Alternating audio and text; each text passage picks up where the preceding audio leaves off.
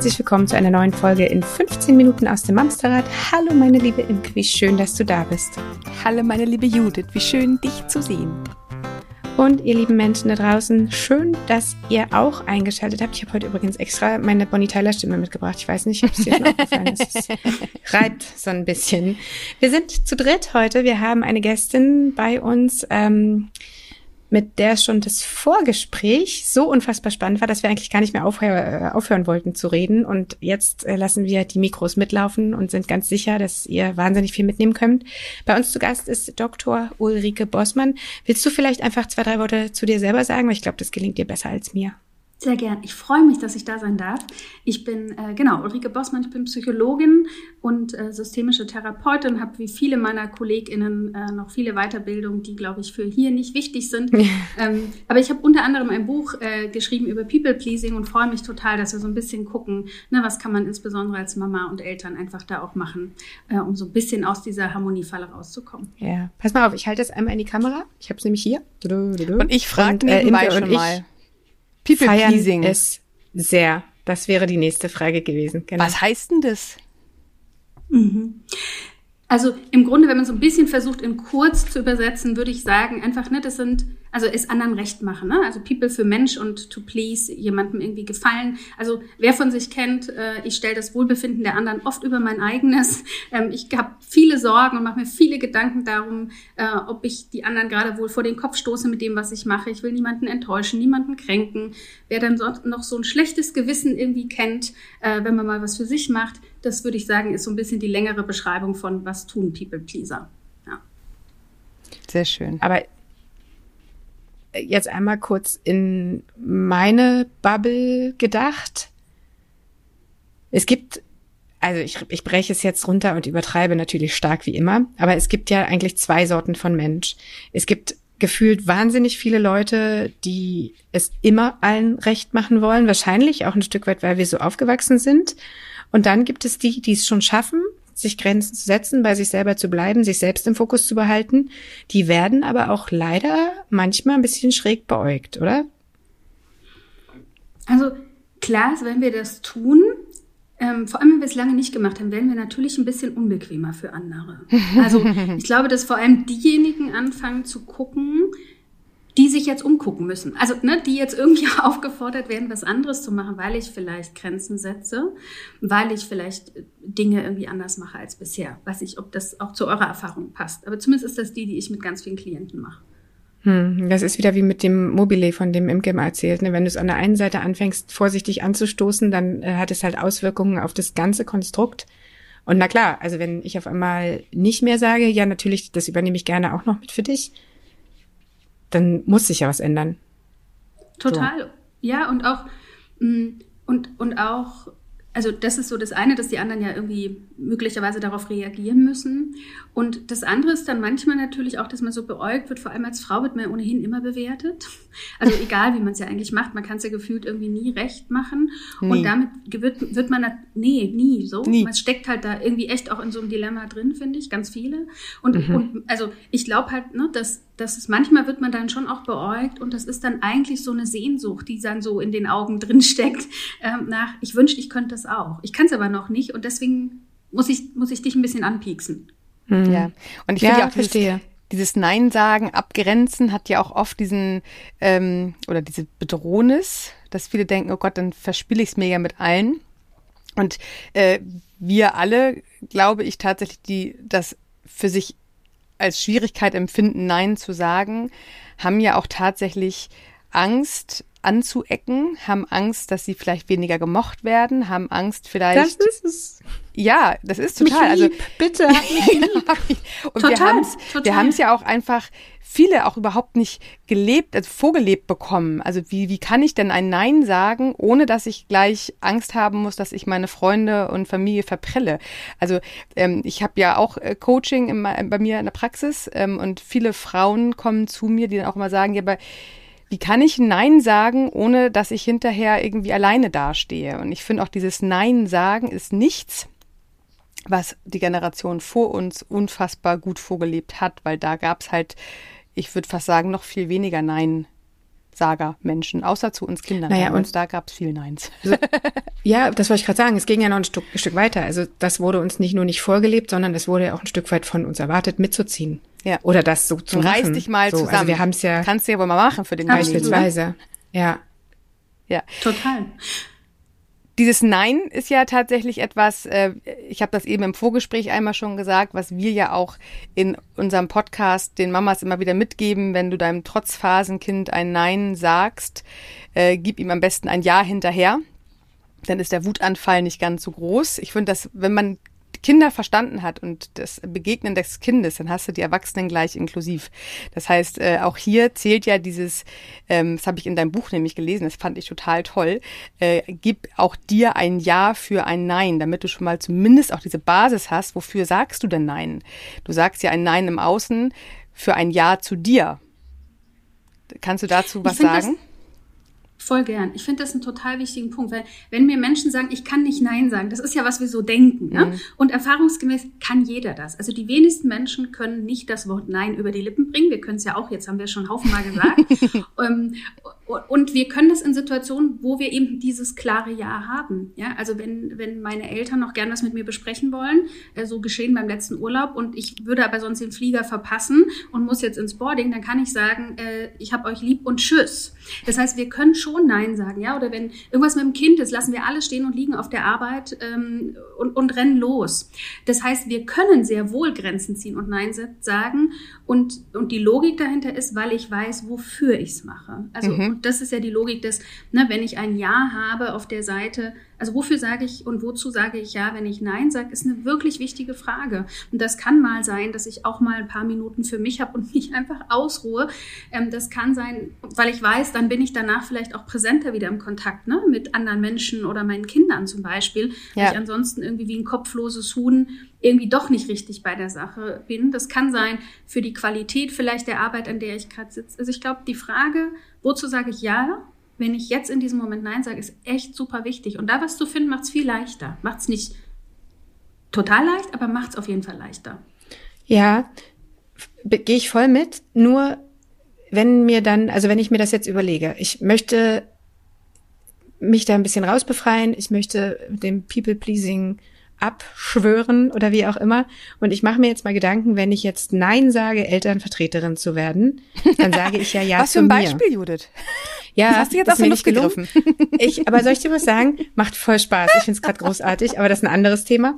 Ähm, aber äh, äh, nimm was auch immer es ist. Ne? So, also ich muss mir an der Stelle bewusst werden. Ich sage ja zu mir ähm, und das und das und das werde ich davon haben. Aber jetzt komme ich wieder und sage, es ist ja nun mal leider auch so, das hast du vorhin selbst kurz angerissen, dass wir unser eigenes Wohl immer immer hinten anstellen. Also wie schaffe ich denn den Bruch von in der Theorie habe ich verstanden, ich muss das für mich tun und ich möchte das vor allem für mich tun, aber wie schaffe ich es denn, das wirklich auch für mich zu tun, das umzusetzen, ohne idealerweise vor schlechtem Gewissen zugrunde zu gehen, weil ich ja wieder jemand enttäuscht habe? Also ich würde erstmal das entkoppeln. Ich würde erstmal sagen, wie schaffe ich es? Und dann, wie halte ich schlechte Gewissen aus? Weil ich glaube, die Idee, ich schaffe das sofort und dann auch noch ohne schlechtes Gewissen, schafft man nicht. Das ist eine mhm. unrealistische Messlatte, daran kann man nur scheitern. scheitern. Also das erste wäre mhm. erstmal für mich die, die Frage, ne, also das, das ist wieder so eine riesen Messlatte. Die, die, ja, die, das haut nicht hin, weil du wirst ein schlechtes Gewissen haben, weil du, du machst das ja. Also dieses People-Pleasing ist ja nichts anderes als ein Verhaltensmuster, das wir entdeckt haben und entwickelt haben, weil das mal Sinn gemacht hat, ne? um Bindung zu erhalten, um unser Selbstwertgefühl zu, irgendwie zu behalten. Das heißt. Als Kind meinst du oder, oder wann? Ja, als Kind und in der Regel in der, in der, in der frühen Sozialisation. Und deswegen wird das schlechte Gewissen da sein. Äh, aber das ist eher der Neben, Nebensatz, den ich unbedingt machen will, weil People Pleaser sich eh so einen Haufen riesen Erwartungen an sich selber setzen und es nie gut genug ist.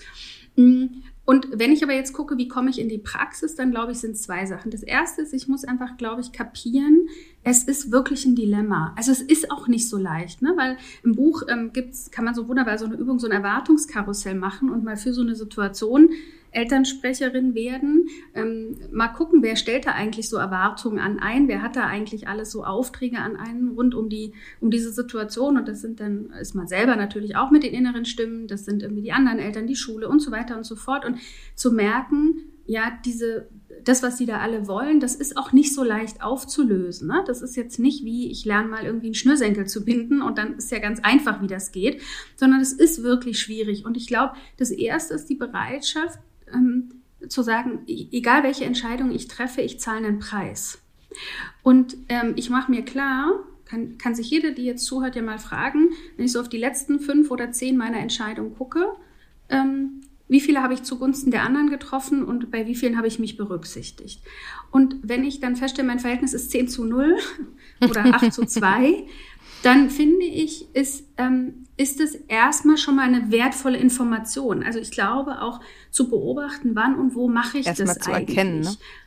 Und zu erkennen und den Anspruch überhaupt noch nicht zu haben, ich muss das ändern, sondern ich versuche mhm. mal jetzt erstmal mich selber zu beobachten, wo mache ich das eigentlich schon? Und meine Erfahrung witzigerweise ist, dass ja, genau, mhm. mich ertappen und auch ein bisschen sozusagen einem, dass man sich selber an der Stelle ein bisschen überdrüssig wird. Witzigerweise mache ich die Beobachtung, dass wenn ich Menschen sage, also du änderst noch gar nichts, du machst es alles wie bisher weiter, aber du guckst mal, was sind so offensichtliche, weniger offensichtliche Situationen, wo du das Wohlbefinden der anderen über deins stellst und all die anderen Facetten, die ja zu People-Pleasing auch noch gehören. Ähm, guck mal, wenn das Menschen machen, dann werden die irgendwann selber dem tatsächlich überdrüssig. Sie haben das Gefühl, nee, also jetzt, jetzt reicht's auch mal. Und dann mhm. plötzlich ist interessanterweise, braucht man plötzlich gar nicht mehr so viel, um dann zu sagen, okay, und hier kommt jetzt eine Gelegenheit, wo ich sein lasse.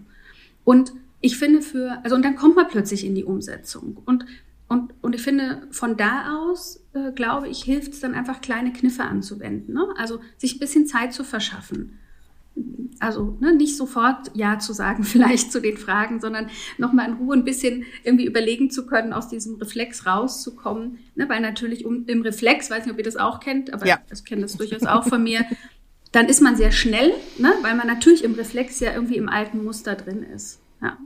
Ich glaube, der Schritt ist echt erstmal zu gucken, wo mache ich denn das alles, äh, was kostet's mich und von mhm. da aus weiter zu gucken. Das fand ich übrigens sehr spannend, was ich in deinem Buch gelesen habe, wo du gerade sagst, das ist ein Reflex von uns, dass ja auch die ich sage jetzt mal Gegenseite, das klingt aber so anwaltsrechtsmäßig, das meine ich gar nicht, aber dass demjenigen oder derjenigen, der wir ein Nein gesagt haben, ja im Umkehrschluss auch oft aus dem Reflex heraus reagiert.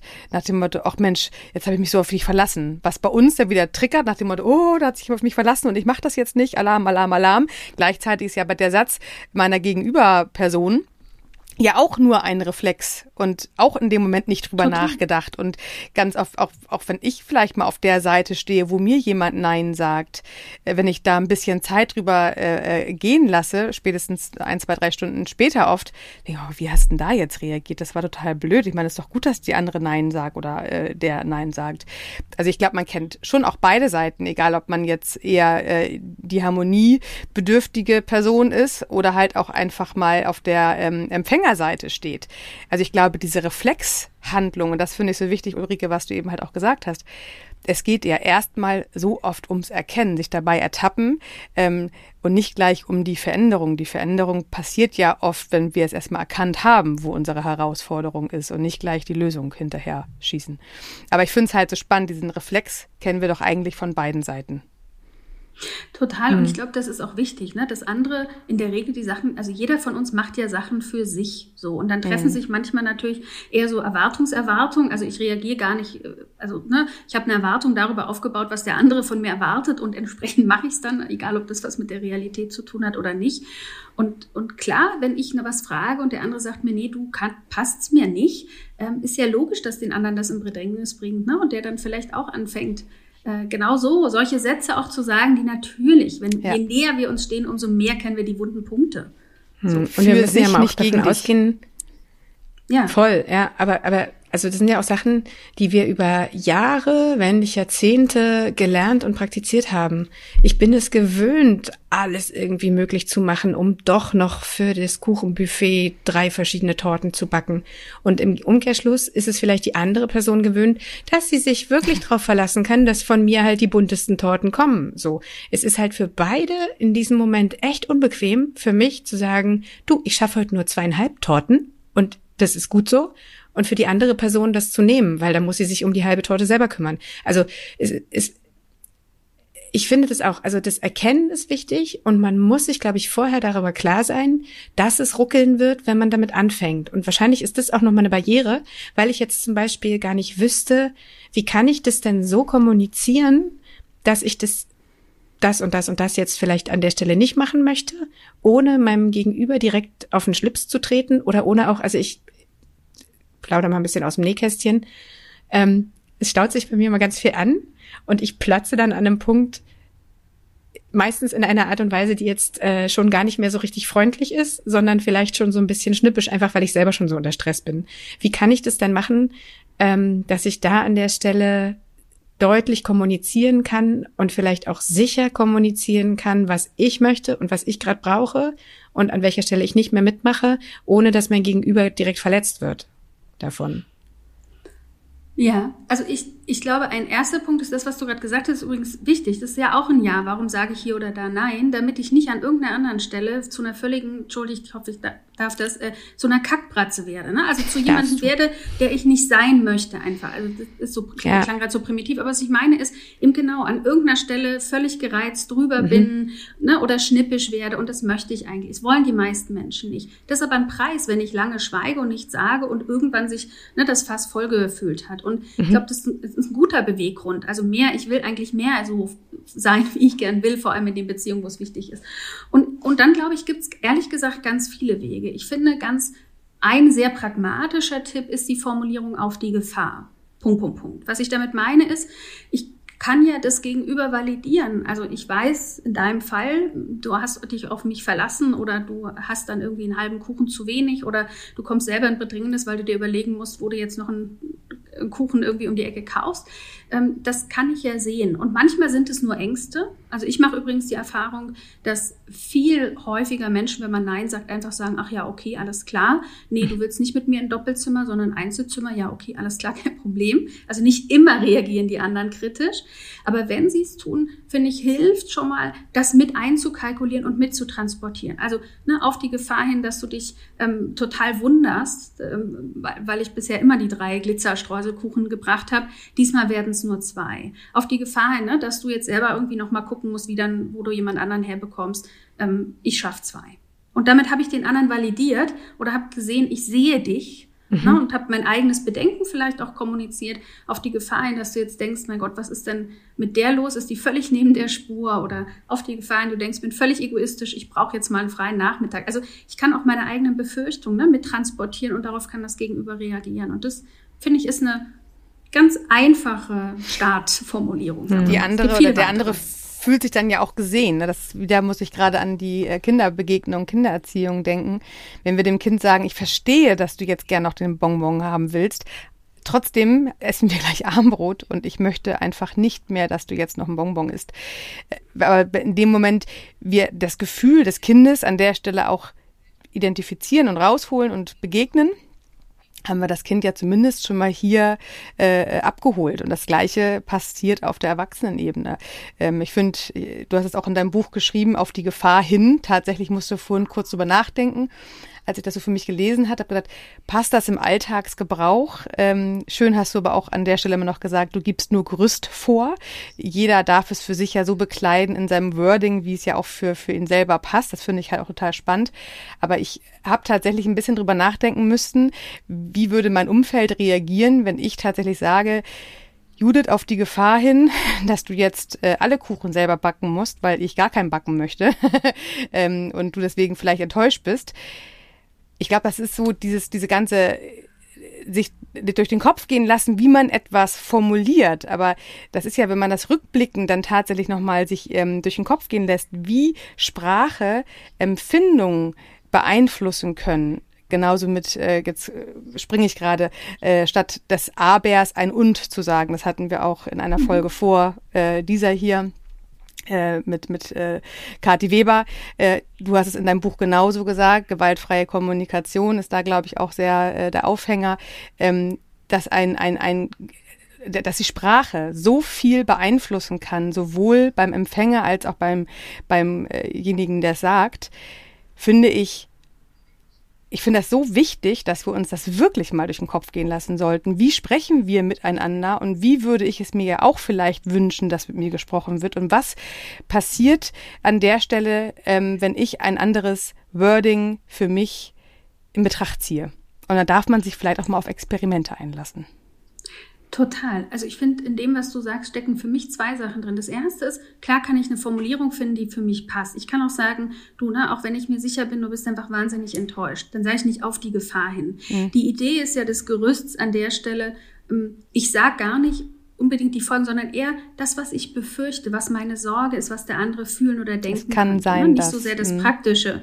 Ne, so, ähm, und ne, auch wenn du jetzt einfach wahnsinnig, ja, vielleicht irgendwie traurig bist oder irgendwie denkst, Mensch, ich bin eine Freundin, ich lass dich hängen. Also es ist eher das Transportieren auch meiner eigenen Gedanken. Manchmal, wo der andere mir dann sagen kann, du, das denke ich gar nicht, sondern ist doch gar kein Problem. Du hast die fünften, letzten fünf Mal den Kuchen gebacken, dich dreimal zum Elternsprecher irgendwie wählen lassen, ist alles okay. Ne, das finde ich ist erstmal der wichtige Teil. Und wie der Satz beginnt, finde ich, darf jede und jeder gucken, was passt zu mir. Und das ist das eine. Und das zweite war, ich glaube, die meisten Menschen bleiben bei ihrem Problem hängen. Also meine Erfahrung ist, dass People-Pleaser sich dann über sich ärgern, dass jetzt der Moment vorbei ist. Jetzt habe ich mhm. wieder nichts gesagt und sich dann noch eins so auf die, mit, über die Mütze ziehen, sich ärgern, dass sie nichts gesagt haben, dass sie doch blöd sind, sich ärgern über den anderen, der dann nicht irgendwie auf sie reagiert hat. Die, die müssten doch wissen, es ist eine Zumutung, dass sie dass die nichts, also dass die mich schon wieder fragen. Ne, das ist ja auch ein Grund, warum man dann irgendwann so ausrastet, dass man denkt, man selber hat es nicht hinbekommen und die anderen sind aber vermeintlich irgendwie wenig feinfühlig. Wir, wir neigen dann sehr zur Dämonisierung. Und ausnutzend vielleicht Ausnutzend, auch. manipulierend. Also wir nutzen sehr, wir, wir, wir neigen dann zur Dämonisierung der anderen.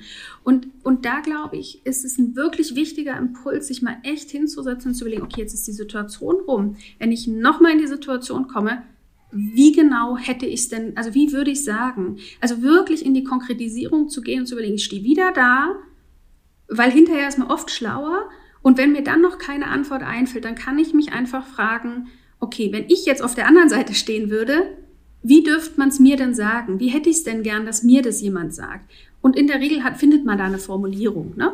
Und, und mit denen dann loszugehen. Ich glaube, die Konkretisierung fehlt an so vielen Stellen. Wir kennen das Problem, wir wissen, was nicht mhm. in Ordnung ist und dass wir eigentlich uns gern anders hätten. Aber das zeigt auch übrigens Forschung, ne? dass wenn wir so eine Idee davon haben, dass die wenigsten Menschen von sich aus dann darüber ganz konkret nachdenken. Das ist auch der Grund, warum sie es nicht hinkriegen. Nicht, weil ihnen, also klar braucht es dann auch noch Mut und Spucke und Experimentierfreude und so. Ne? Aber vorne dran braucht es ja auch eine wirklich konkrete Idee. Ich, ich habe gedacht, Imke, da willst du rein, weil das ist ja auch ein Ding, ja, was du total. Total. ganz, ganz oft schon gesagt hast im ja. Hinblick auf. Ich möchte nur an der Stelle anmelden, ich habe gleich noch eine ganz wichtige Frage. Nur, dass ich es hier schon mal platziert habe. Ich möchte habe. aber eigentlich, ich möchte gar nicht, dass ich glaube, alle alle, die uns hören, alle, die bei ja, ja. mir schon im Coaching waren, wissen, dass äh, Ulrike hier komplett meine Sprache spricht und ich sie allein dafür schon liebe. Okay. Ähm, aber was ich, äh, Judith hat am Anfang eine Frage gestellt, da ging es halt um das äh, Kommunikation, aber Judith hat noch einen ganz wichtigen Aspekt da drin äh, gehabt, den haben wir jetzt noch nicht einzeln rausgeholt, das böse, schlechte Gewissen. Was machen wir denn mit dem Kumpel? Judith meldet sich. Ja, ja, ich überlege gerade, ich, ich muss mal überlegen, ob meine Frage jetzt da vorschlauer wäre oder danach. Okay. Aber ich glaube, ähm, das äh, haut in die gleiche Kerbe. Ich pack die mal hier hin und dann gucken wir, wie wir es, Ulrike, dann darfst du gucken, wie das auseinanderzuppelt. Hervorragend. Ähm, schlechtes Gewissen, Thema eins. Das zweite Thema ist, ich habe beobachtet, nicht nur an mir, sondern auch an anderen Personen, dass man das nicht einfach klar formuliert und sagt beispielsweise, ey, ich befürchte, ich hau dich damit jetzt echt in die Pfanne, aber ich schaffe es nicht, sondern dass man sich halt auch permanent entschuldigt für alles, immer. Entschuldige bitte, dass ich vorhin nicht Entschuldigung gesagt habe, entschuldige, dass ich das, der Kuchen und ähm, wie, wie kommen wir denn aus dieser Geschichte raus? Also wahrscheinlich hängt Entschuldigen und schlechtes Gewissen ja wirklich auch miteinander zusammen. Vielleicht ähm, you go. Ja. Ich fange mal damit an, weil ich das sprachlich finde. Ich glaube, es ist einfach etwas, etwas weglassen, ne? Ist, ist gar nicht so leicht. Auch da gilt. Das Entschuldigung, ähm, meinst du an der Stelle? Das Entschuldigung. Mhm. Also, ne, oh Gott, Entschuldigung, dass ich jetzt schon wieder dieses und jenes gemacht habe. Entschuldigung, dass ich Entschuldigung mhm. gesagt habe. Ja, genau. Und das tut mir so wahnsinnig leid. Mm, ich, Ich glaube, also zum einen, was ich echt pragmatisch lustig finde, es ist eine Neinsagekarte, aber ich finde die Idee, manchmal ist ja, wenn wir es spielerisch machen, lustig. Und das hören ja, wir müssen es irgendwie in, in Audio übersetzen für, für die Podcast-Hörerin. Aber ne, ich habe mir mal selber so für eine Klientin irgendwann mal so eine Nein-Sage Bonuskarte. So ein bisschen wie, wie bei, bei Kaffeeshops, so, so eine Zehnerkarte. Ja, genau. Genau, wie beim Bäcker, so eine Zehnerkarte, die ich mir dann abstemple, in dem Fall quasi zum Nein sagen und nach neun Neins kriegt man irgendwie was Schönes zum, ähm, was Darfst man sich zweimal Nein sagen. Zum Darfst Preis zweimal Nein sagen. Oder genau. einmal ja, wenn es dir damit dann wieder ja, gut geht. Genau, schön. Ja. Jetzt darfst du mal wieder Da seht ihr mal, wie materialistisch, wie materialistisch ich bin. Ich dachte halt irgendwie, dann gönne ich mir irgendwie einen, Blu einen Blumenstrauß oder gegen, gegen einen netten Kaffee. Auch schön. Aber gut, also wir können es wir können's auch wertvoll, wertvoll psychologisch, pädagogisch machen.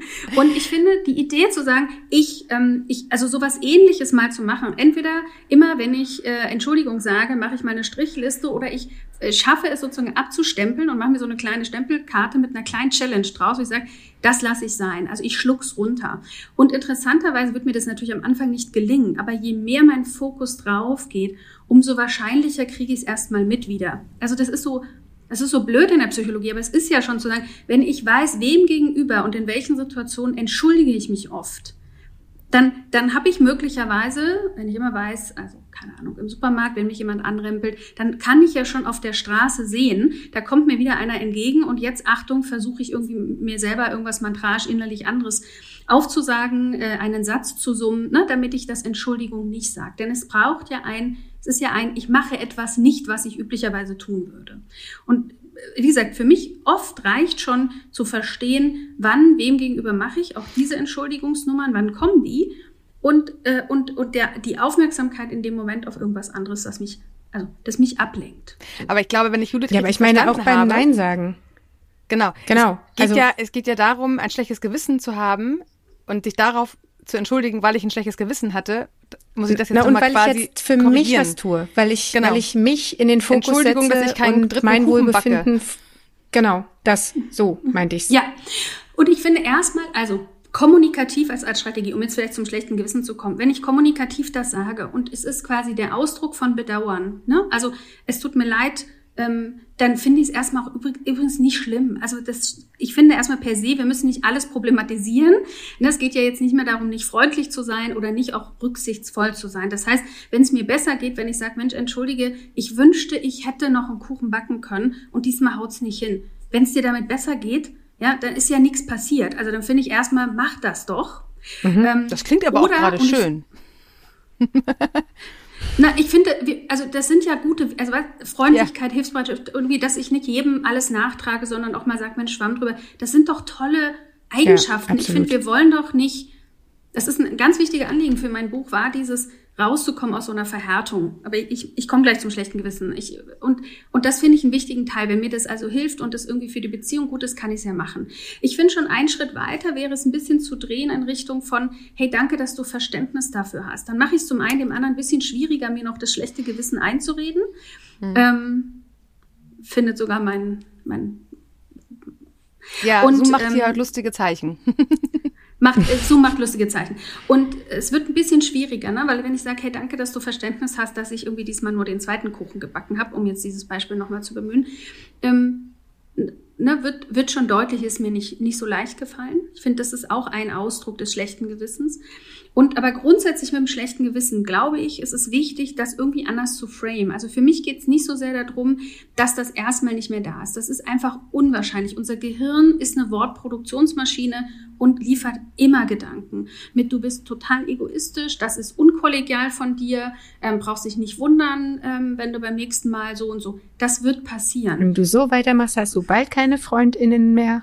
Ja, genau. Oder ne, also wenn, ja, all diese schrecklichen Gedanken, die wir haben. Und ich glaube, der erste, es ist wichtig zu kapieren, das macht das Gehirn und ich finde es wichtiger als darum zu kämpfen, dass wir diesen Gedanken nicht mehr haben, weil das ist wirklich ein Kampf auf verlorenem Posten, ist es, den Gedanken nicht mehr so ernst zu nehmen. Also nicht so emotional assoziiert damit zu sein ne? und so eng verbunden, dass ich dem glauben muss. Also es ist ja nur, weil der Gedanke da ist, ja ähm, Emotionsdenken. Es die Wahrheit ist. Ne? Genau. Heißt es nicht, es ist die Wahrheit und ich habe mich schuldig zu fühlen. Und ja. ich mag einen Gedanken dafür zu sagen, eigentlich, wenn ich das schlechte Gewissen habe, ist es ein Grund zum Feiern, weil das ist eigentlich ein äh, es ist ein Teil, dass ich mich aus dem People-Pleasing-Modus rausbewege, weil, also und insofern ist es ein Wachstumsschmerz. Das stimmt. Voll, du hast voll recht. Wenn ich weiterhin People please, dann habe ich das schlechte Gewissen ja nicht, äh, genau. äh, weil ich ja immer alles mache, um alle Korrekt. glücklich zu stellen. Das heißt, also man könnte sagen, ne, ähnlich wie Kinder, ganz viele haben ja so Muskelschmerzen und so Knochenschmerzen, wenn sie groß werden. Mein Neffe irgendwie hatte das ganz schlimm und Kühlpads und was es alles brauchte.